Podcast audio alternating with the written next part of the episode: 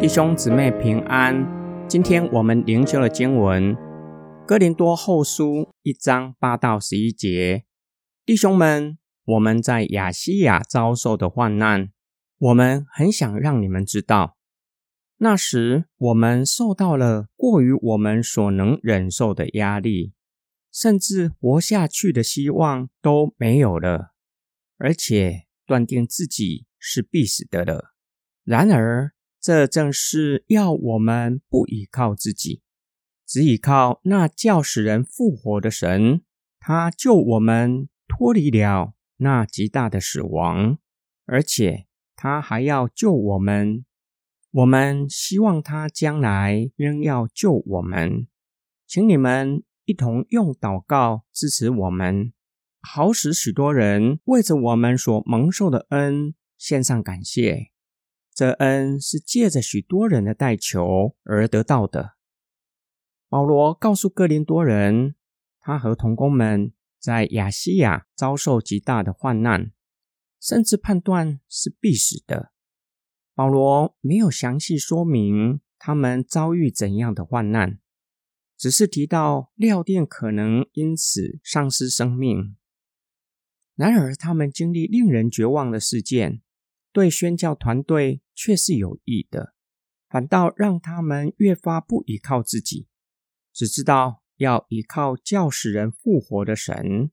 保罗相信全能的神会以他的大能拯救他们，即使为了宣讲福音的缘故殉道，叫耶稣基督从死里复活的神，当主再来的时候，会让他们从死里复活。保罗相信上帝已经将他们从死亡中拯救出来，必定会拯救到底，救他们脱离一切的凶恶，拯救他们脱离敌人的手，叫他们可以继续未完的行程，将福音传到地极。保罗请求哥林多人为他们代求。保罗知道他们需要众教会的代祷。为他们代祷，就是与他们同工。保罗也相信宣教团队蒙受恩典是许多人代求的结果，并且叫许多人看见上帝赐恩典给宣教团队，救他们脱离一切的凶恶，叫许多人为此向神献上感谢。今天经文的默想跟祷告，我们以什么样的态度面对苦难呢？我们又是如何向人见证我们曾经经历过的苦难呢？我们经历过苦难，是不是让我们更加的依靠神？我们蒙受不白之冤，受人攻击，或是承受许多的苦难，照着人性的习惯，会将所承受的苦难放大。一方面想要取得他人的同情，与我们站在同一个阵线。或是为我们洗刷冤屈，另一方面也有可能想要借此获取别人的敬重。早期教会非常推崇殉道精神。